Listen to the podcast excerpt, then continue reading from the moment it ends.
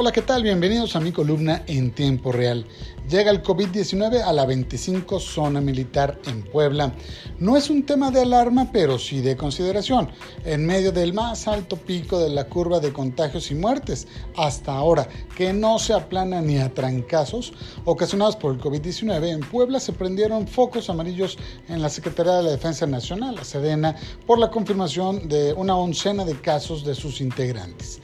Obviamente es un tema que se ha presentado desde hace varios días, pero que conforme se ha aplicado pruebas de laboratorio se han estado confirmando en cascada.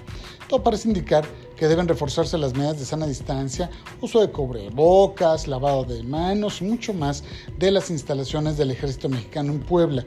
No es un asunto fácil porque los integrantes de las Fuerzas Armadas utilizan equipo, armamento, comedores, espacios de prácticas y mucho más que deben estarse sanitizando con mayor pulcritud. Este jueves se confirmaron como positivos 11 integrantes del ejército mexicano en Puebla, mismos que quedaron aislados en sus propios camastros. De hecho, fue aplicada una treintena de pruebas, cifra que nos podría llevar a inferir que se sospecha elevado el nivel de contagio. No, no hay más que hacer, más que cuidar a las Fuerzas Armadas.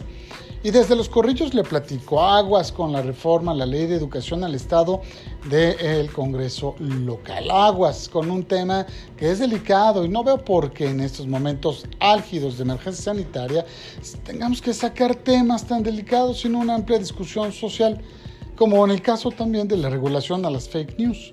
La respuesta de las universidades aglutinadas en el consorcio universitario es contundente. La iniciativa presenta disposiciones de carácter general que no reconocen a los particulares ningún derecho, excepto el de impartir educación en sus diversos tipos y modalidades. Algunas de las obligaciones introducidas resaltan excesivas, como que los colores se utilicen en los inmuebles destinados al servicio público serán de color neutro ¿En serio quieren los diputados homogeneizar el color de las universidades? No inventen. Pero hay más. La iniciativa de reforma incrementa atribuciones de supervisión y vigilancia a la autoridad educativa estatal respecto de planteles y programas afectando los principios de certeza jurídica, simplificación y equidad entre las instituciones.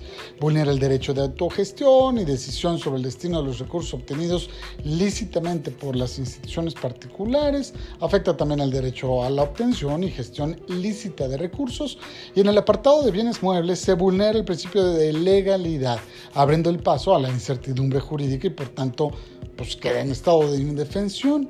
Estoy seguro que Gabriel Biestro, presidente del Congreso de Puebla, escuchará y tomará la palabra de los rectores quienes llamaron a un diálogo incluyente en pos de la mejora de la calidad, la pertinencia social y una perspectiva humanista en favor de estudiantes, sus familias y la sociedad.